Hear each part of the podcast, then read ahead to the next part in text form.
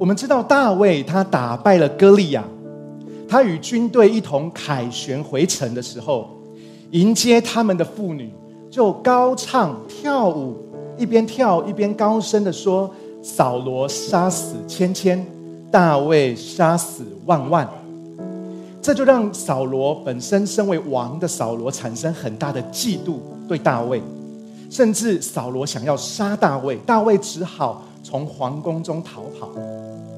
这个故事我们大家都很知道，《萨摩尔记上》二十一章十到十五节就开始讲述这里这一个部分。那日，我来念给大家听。那日，大卫为了躲避扫罗，逃往加特王雅吉那里。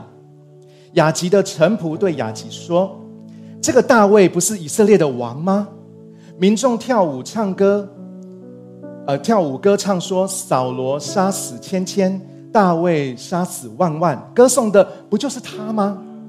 大卫听到这些话，担心加特王雅吉会加害于他，就在他们面前装作疯子，在城门上胡乱涂画，任由唾沫沿着胡子流下来。雅吉对臣仆说：“你们看，这是个疯子。为什么把把他带到我这里来？我这里缺少疯子吗？你们怎么可以这样？呃，可以把这个家伙带到我家里，在我面前疯疯癫癫呢？所以你知道，大卫他已经被追杀了，他想要投靠，他已经被追杀在旷野，在外邦人的地方，在不是以色列的国家，他想要找一个地方投靠，但是投靠他的人。”其实想要杀他，为什么我说会想要杀他呢？就是因为他哪里不投靠，他去投靠非利士人。这一个雅吉，雅吉王是非利士人。大家知道歌利亚是哪里人呢？非利士人。所以他就跑到他的仇家去投靠。我不知道是故意的，还是他真的神经太大条了。还是他真的因为在逃难当中，大家知道，呃，不一定知道，但是可以体会，就是在逃难当中，你真的分不清楚东南西北，你也不知道该怎么办。所以，当他逃难到雅吉王那里，其实是啊，菲利士人的领地的时候，大卫等于就是自投罗网，这些人刚好可以为歌利亚报仇。所以，大卫从被扫罗追杀，找一个地方投靠，现在又投靠到一个想要杀他的地方，所以他只好逃走。但是他就这样逃走是很怪的，因为他们不会让他逃走的，所以他只好装疯卖傻，他只好装作自己疯了，让大家觉得他疯了，他没有作战能力，他也不值得杀，所以呢，大卫就这样子逃掉了。大卫在一连串的误会跟困境困境当中被打击，他的人生进入到一个非常黑暗的时刻，好像不可能翻身。你知道诗篇四三十四篇的背景就是这样。我故事讲先背景故事先聊到这里。我想要跟大家分享，请大家想一下，这个时候的大卫的心情是怎么样的？如果是我们，我们的心情又会是如何？可能我们没有要被追杀，你也没有仇家，但是我把下面几个情境给大家想一下，如果是你，你会想什么？想想看，在学校中的你成绩不理想，跟同学的关系突然出现裂痕，每个人的小圈圈你都打不进去，就已经这么可怜了。在这个时候，你又发现你喜欢的人被别人抢先告白。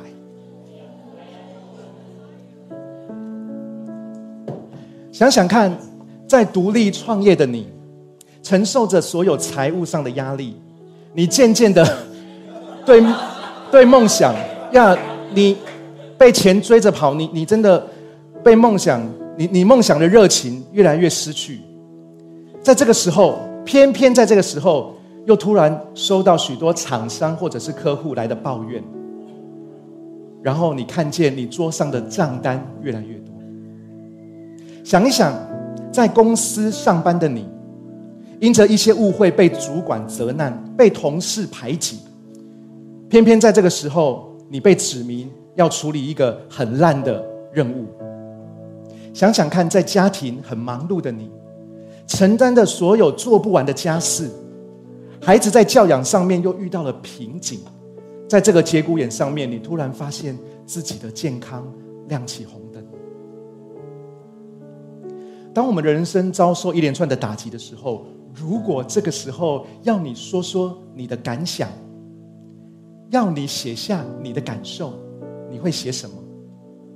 如果要我写的话，我可能会先写三千字的奖章，前面的一千字就是对于别人的圈圈叉叉，第二个一千字就写对上帝的圈圈叉叉，第三个一千字就是对自己自爱自怜的圈圈叉叉。如果在这么大的打击跟这么一连串的痛苦当中，我只会写圈圈叉叉。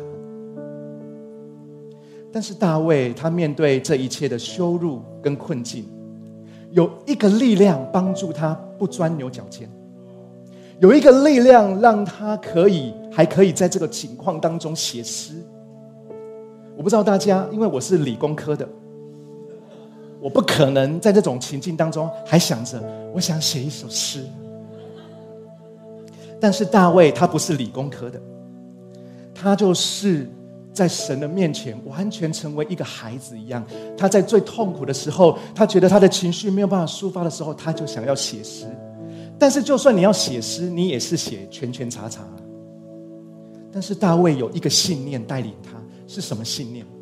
是什么能力、什么力量帮助他可以继续前进？我觉得大卫三号在那个时刻，他找到了一个力量，叫做可以过的力量。就是在这过程当中，他可以过。所以我今天要跟大家分享的题目叫做“找到可以过的力量”。我们都知道，人生的旅途当中有很多的困难，我们会深陷很多的纠结，我们会觉得很烦，我们会觉得处理都处理不完。你知道，在当下，我们很想要找到一个完全解决的方法，可是很多时候基本上是找不到的。但是我们需要继续前进，所以我们需要找到一个先过的力量。今天我要告诉大家，大卫找到了过的力量，他把它写在诗篇里面。我们借着大卫这首诗，我们一起来学习，有没有可能在我们的生命也能够借着这三个事情，我们一起找到过的力量？我们的人生才可以继续前进。我们一起来读诗篇三十四篇一到十节。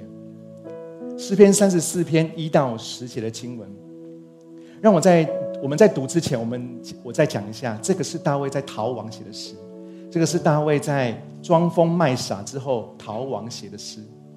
我们从第一节开始读，我们一起读起。我要常常称颂耶和华，时刻赞美他。我要夸耀他的作为。困苦人听见必欢心，让我们一头颂赞他的伟大，尊崇他的名。我向他祷告，他便应允我，救我脱离一切恐惧。凡仰望他的，必有荣光，不致蒙羞。我这可怜的人向他呼求，他就垂听，救我们脱离一切困境。他的天使必四面保护敬畏他的人，拯救他们。你们要亲身体验，就知道耶和华的美善。投靠他的人有福了。耶和华的圣名啊，你们要敬畏他，因为敬畏他的人一无所缺。壮士也会忍饥挨饿，但寻求耶和华的人，什么福分都不缺。Amen。我第一个跟大家分享，我们人生可以先过的一个力量的来源，我们可以持续前进力量来源。第一个就是。我们要学习敬拜赞美。第一个就是在我们的生命当中，我们一定要去学习，在我们的里面有一个敬拜赞美的生命。我们刚才读的经文第一节到第三节，一在那个时刻的大卫说：“我要常常称颂耶和华，时刻赞美他，我要夸耀他的作为，困苦人听见必欢喜。”很难想象，很难相信，大卫在承受这一连串的误会跟打击的时候，他心中要写一首诗。他第一句话居然说：“我要赞美耶和华。”你知道，这对我来讲，这根本就是不可能的。就算有可能，这个人的属灵藕包一定非常重。他就是藕包太重了，他就是一定要在这么痛苦、这么一连串的打击的里面，他还要在世人面前说：“我们我要赞美耶和华。”但是你知道，大卫在写这首诗的时候，他的心不是要做给谁看的，因为他在写的时候，他也不知道会写在圣经里面嘛。所以他在写的时候，他只是想写他那个时候他的心境是如何。但是那个时候他的心境，居然第一个说：“我要赞美耶和华，我要称颂耶和华。”在我们的生命当中，我们遇见一连串的打击，我们怨天怨地都来不及了，怎么可能会想要赞美上帝？但是这就是大卫的生命，这就是我们都要学习的。大卫的生命就是他真实的活在上帝的面前，他跟上帝的关系就是这样。这让我想到，我们都很熟知，在使徒行传有一个故事，使徒保罗跟他的传福音的同伴希拉。他们一起去传福音的时候，被人家误会，所以被人家诬陷，所以就有人呢把他们全就有官兵呢把他们两个带到监狱里面，把他们抓进监狱，让他们抓关到地牢里面，然后手跟脚都上了手铐脚镣。圣经上写的非常清楚，保罗跟希拉在半夜的时候，他们做什么？他们做什么？他们唱诗敬拜神。然后唱诗敬拜神之后，突然地大震动，监门都打开了，手铐脚镣全部都松开了。你知道我们在读这个经文的时候，我们就会下意识的觉得，保罗跟希拉他们敬拜赞美的原因，就是为了希望可以这样，希望可以得到自由。但是我要告诉大家，不是的。保罗跟希拉在敬拜赞美，在牢里面欢唱诗歌的时候，他们不知道会发生什么事，他们也没有说一边欢唱，他们唱诗歌的歌词也不是说监门打开，监门打开，没有的，他们就是唱一些自己在当中的知道的诗歌，或者自由的 spontaneous 的敬拜。保罗跟希拉为什么在痛苦的时刻，在被下到监牢的时刻，在被诬陷的时刻，他们为什么要敬拜赞美呢？原因是因为他们想要敬拜赞美。原因不是因为他们在那个时候，他们知道只要我敬拜赞美，监门就会打开，上帝就会为我开路。不是的，他们敬拜赞美没有要跟上帝交换任何条件。他们的敬拜赞美的原因，就是因为他们喜。欢敬拜赞美神，即使在这么痛苦的环境，即使在这么被冤屈的环境的里面，他们仍然说：“我要敬拜赞美。”这就是我们每一个人的属灵生命。我们到底来聚会、来敬拜，我们的奉献、我们的服饰，到底是为了什么？有没有可能，我们献上给神的一切，不是要跟他交换什么，而是因为我爱神，因为我爱这个家，我爱教会。所以大卫也是一样的，他在这么痛苦的时刻，他仍然敬拜赞美。我要说，我们对上帝的敬拜赞美，不是要换取什么，而是单纯的表达我们对上帝的信靠，献上我们对耶稣的爱。我也很喜欢大卫在第三节说：“让我们一同称颂他的伟大，尊崇他的名。”本来他是讲我要称颂神，我要赞美神，我要夸耀神的作为。但是他第三句突然说：“我们。”他突然说：“我们一起来，我们一同。”大卫很希望在他的诗里面告诉每一个读到这篇诗的读者们一个很重要的事。那就是个人的敬拜，跟众人的敬拜都是我们需要的。大卫是我们敬拜学习的楷模，大卫的敬拜就包含个人的敬拜跟众人的敬拜。为什么我这么说呢？大卫在年轻的时候，他一个人在旷野牧羊，只有他一个人，还有许多羊。他一个人的时候，他拿着他的琴，他一个人。在旷野里面敬拜，这是他一个人单独跟上帝亲密的时光。可是大卫不是只有这样的敬拜。当大卫成为君王的时候，他想要为上帝建殿，但是上帝说你不能建殿，所以他为上帝的殿预备材料不止如此，他连整个诗班、敬拜团、唱歌的、演奏乐器的，甚至在旁边 stand by 的都安排好了。他连敬拜团的服饰表都排好了，是不是有一点掌控？可是这就是他，他没有办法为上帝建殿，但是他连这些所有的敬拜的流程，所有敬拜的这些东西所需要的的，他都预备好的原因，就是因为他知道，所以很另外很重要的就是大家集体的敬拜。所以，为什么我们总是在告诉大家实体聚会的重要、实体小组的重要？我们不要只单单在呃呃网络上面呃呃看看收看而已。我们可以在这个地方跟大家一起敬拜赞美。知道，我们一起敬拜赞美有一个很重要的属灵含义跟启示。我们个人的敬拜赞美是我们与神亲密的时刻，没有错。但是你知道，当我们众人一起敬拜赞美的时候，我们众人聚在一起敬拜赞美的时候，是让我们预先尝到天上的敬拜。因为天上的敬拜，圣经讲的很清楚，我们是与众人、与众圣徒、与众天使，我们一起敬拜的。我不知道在天上有没有个人的敬拜，我不太清楚。但是我很清楚，在天上一定有集体的敬拜。所以我们在地上集体的敬拜，是因为我们预先知道，我们预先尝到在天上的敬拜。敬拜赞美会带给我们力量。我们借着诗歌的歌词，我们宣告上帝的真理。当我们被困在死胡同里面，当我们觉得人生很低潮的时候，真理才会使我们重新得力。有的时候，我们不一定在很。低沉、很难过的时候，翻开圣经。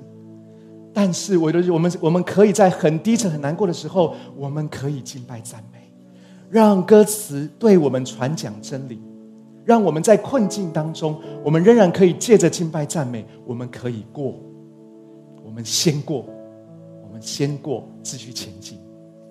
第二个，除了敬拜赞美之外，大卫还教导我们，我们人生可以过的力量的来源。就是要祷告，就是要跟上帝呼求。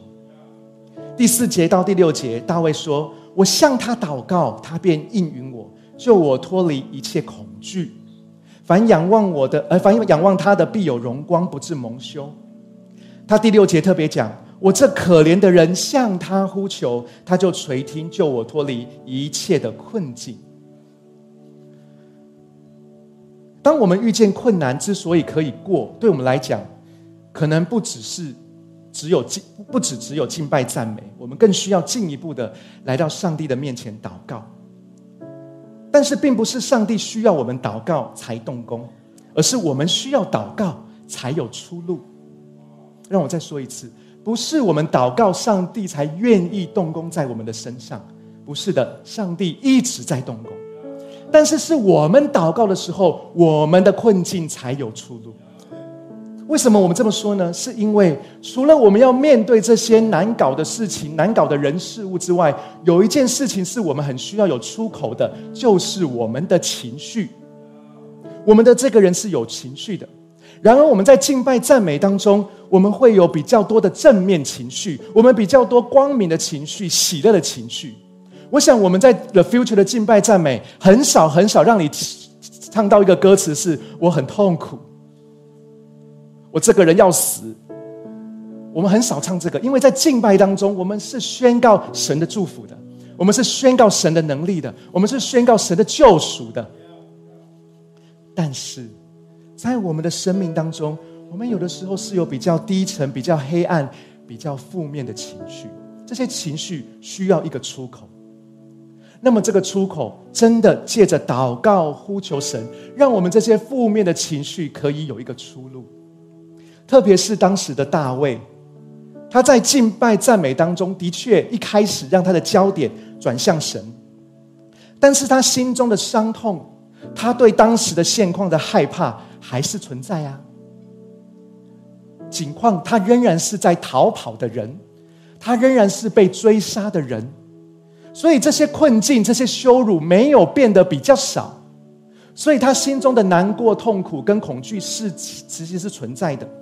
他在诗的字里行间也讲到，他其实很恐惧、很羞愧，他其实觉得自己很可怜，他觉得他身处在难处里面，他需要来到上帝面前，把这一切的负面情绪借着祷告跟上帝说。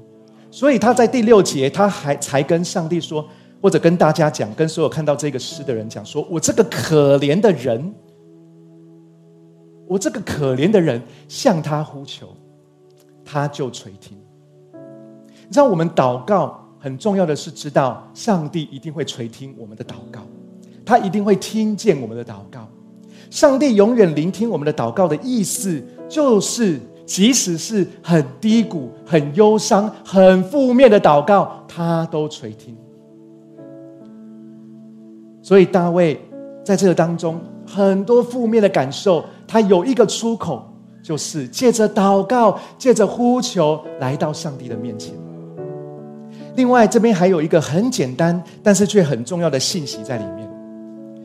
我们刚才读第四节到第六节，第四节跟第六节，大卫在诗里面说：“我请 P P 导出来。”他说：“我向他祷告，他便应允我，救我脱离一切恐惧。”第六节，大卫说：“我这可怜的人向他呼求，他就垂听。”大卫借着这两句话，告诉每一个读者，告诉每一个现在我们读到这篇诗篇的人，有一个很重要的观念，就是祷告这件事很需要自己来。祷告这件事情是需要自己来的。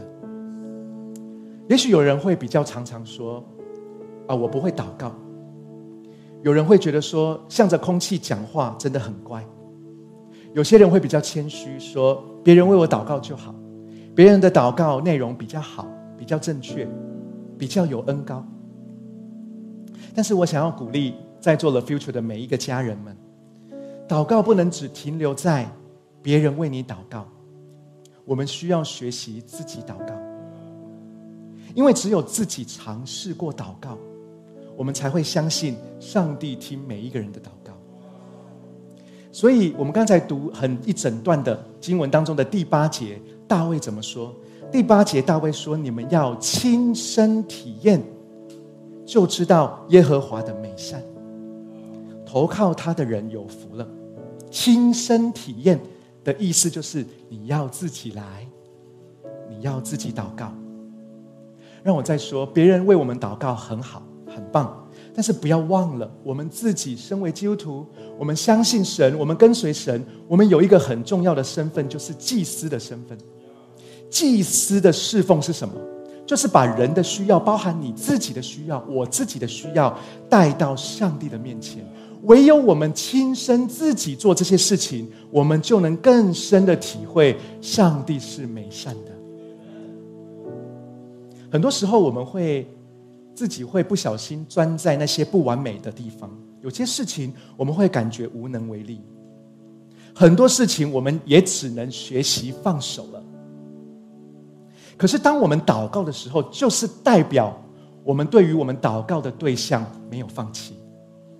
我们虽然放手交给神，但是我们为这件事情自己来祷告。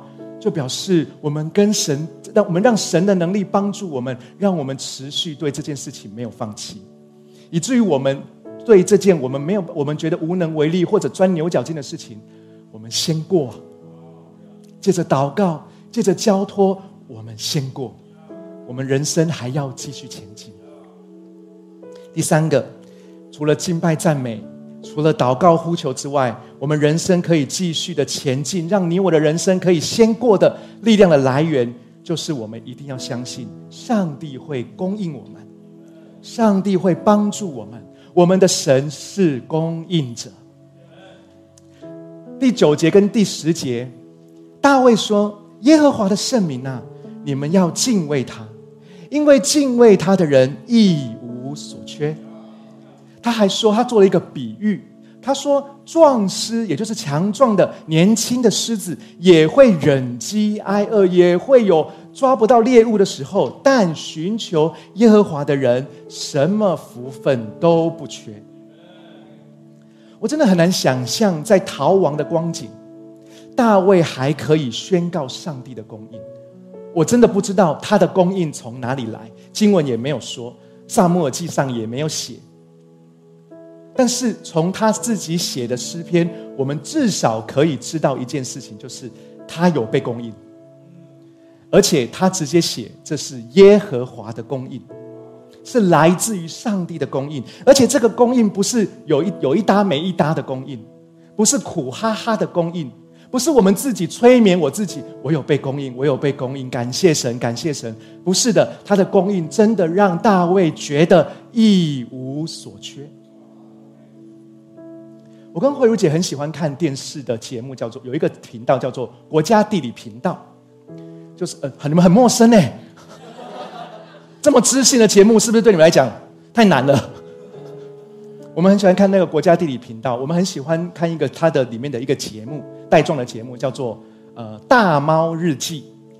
大猫是什么呢？不是很大的猫，大猫就是狮子，那他就讲，呃，在不同的狮群，因为狮子是群居的动物，他们不同的狮群，他们的生活算是纪录片，然后把他们弄得很很很棒，很像在讲故事。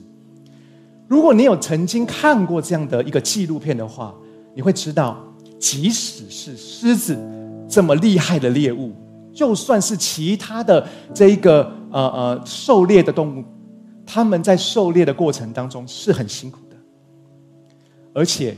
最难过的是，不是每一次狩猎都会成功的。大部分，至少在那个纪录片里面，大部分他们出去狩猎这些猎物，基本上都是无功而返的，很不容易可以抓到猎物。所以大卫在这个比喻当中，当他讲到这个比喻的时候，我的画面非常的清楚，就是那些狮子，不管是公狮还是母狮，他们去追赶猎物，然后。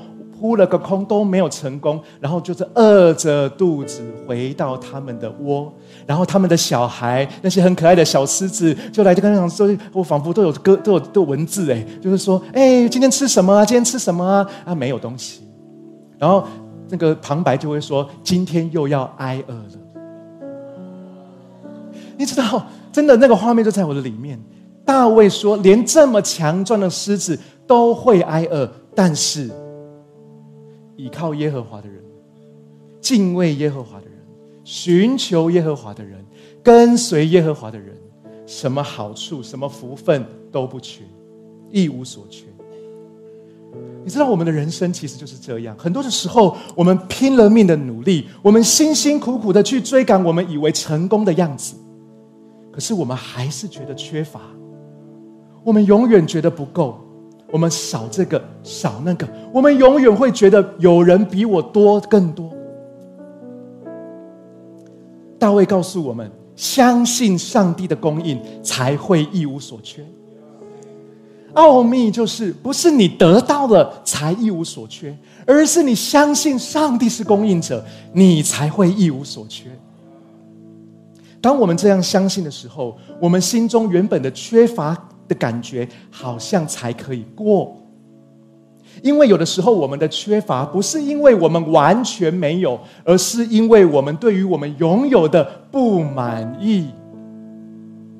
为什么我会这么说？因为当我以前还在拿安卓手机的时候，我就梦想啊，不只是 Podcast，我的梦想除了 Podcast 之外，我梦想有一台。Apple 的 iPhone 手机，但是大家知道很贵，所以我就只能梦想。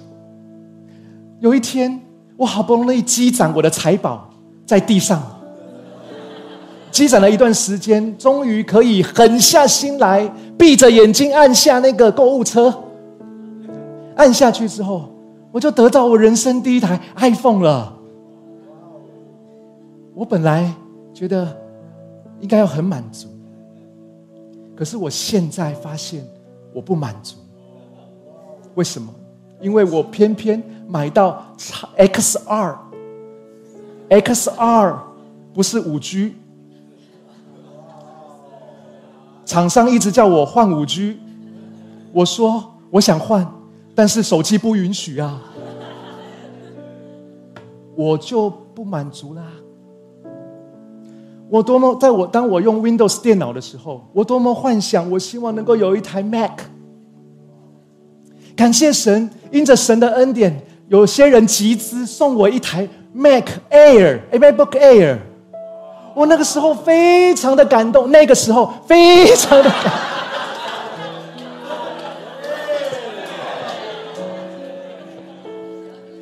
可是用了这几年来，还是很好用。但是我觉得，可是我怎么觉得好像别人的比较好啊？别人的晶片都是 N one、N three、N five，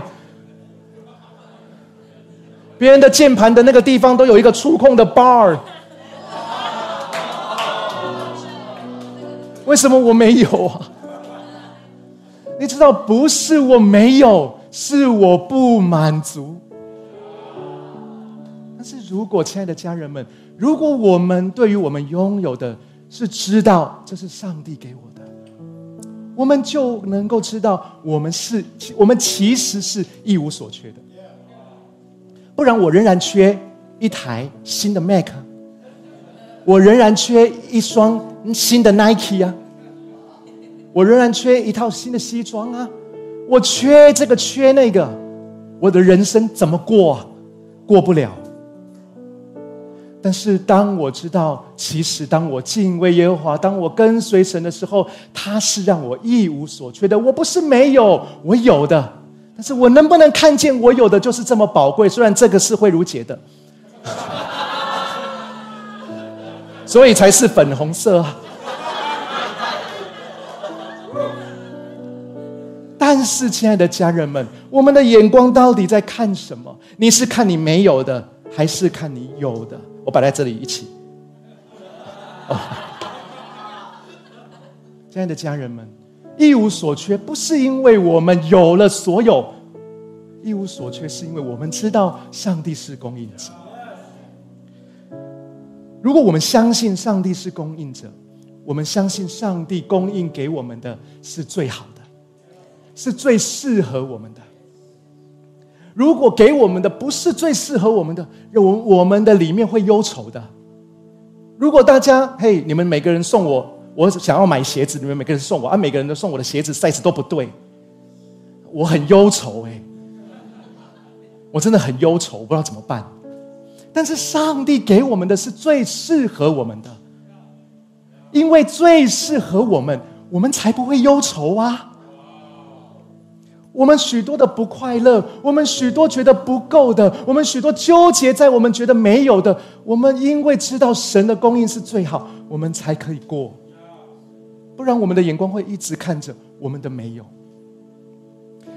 箴言十章二十二节，他说：“耶和华的祝福使人富足，祝福中不加上任何忧愁。”我们的神就是这样。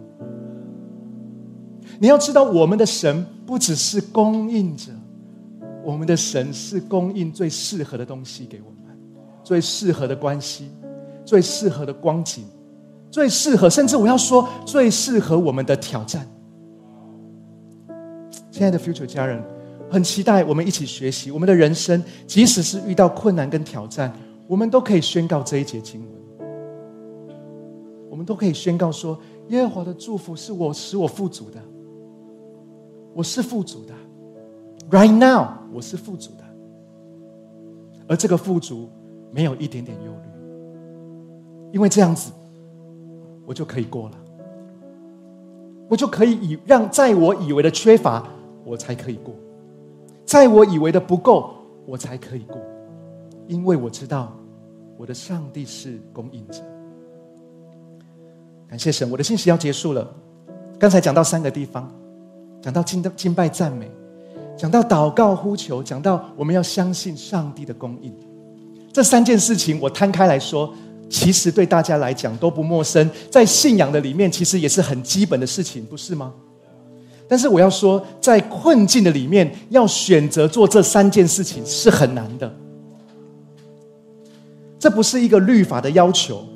你知道，在困境当中，我们做这三件事情，也不一定让你找到真正解决问题的答案。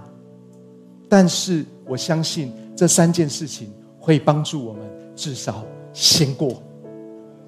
不要让我们的生命一直被关在，或者一直被卡在那个我们觉得一直过不去的地方。接着敬拜赞美，接着祷告祈求，接着我们相信我们的上帝是供应者，他是拯救者。让我们的生命不要原地踏步，让我们的关系不要原地踏步，让我们对于我们的梦想也不要原地踏步。我们就是让这些属神的价值观帮助我们，让我们先过吧，先前进吧。神会帮助我们的。在这篇诗篇的最后，大卫在第十九十九节，大卫写了一句话，他说：“一人也会遭遇许多患难，但是耶和华必拯救他。”亲爱的家人们。我们的人生都会遭遇许多的患难，我们的人生会有一连串的挑战，你处理都处理不完，有这个又有那个，有那个又有那个，自己的问题都处理不完了，还有孩子的问题，还有家的问题、工作的问题、自己健康的问题，这么做这么多的挑战，就好像是大卫一连串的被攻击、被追杀，还必须要装疯卖傻。但是大卫在这篇诗最后说：“就算是这样的人，就算是他这样完全无辜的人，都会这样子穷困潦倒，都会这样子多受苦难呢。我们都会的。但是大卫最后说：耶和华必会拯救他。当我们敬拜赞美的时候，我们就是宣告耶和华会拯救。”当我们敬拜赞美的时时候，我们就是知道耶和华会来帮助我。当我们祷告祈求的时候，我们就是知道我们祷告的对象是帮助我们拯救我们的神。当我们相信神是供应者的时候，我们就知道我们会一无所缺。神的恩典、神的能力、神的怜悯、神的同在，有的时候并不会当下解决我们所有的问题，但是他会帮助我们。先过，至少先过嘛，我们人生才可以继续下去。我们从座位上站立起来，我们一起来敬拜赞美我们的神。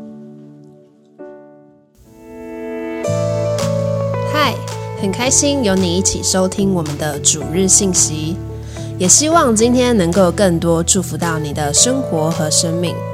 那如果你想要更多认识这份信仰，或者更多了解 The Future 未来复兴教会，都欢迎在资讯栏上的连接联络我们，让我们可以帮助你哦。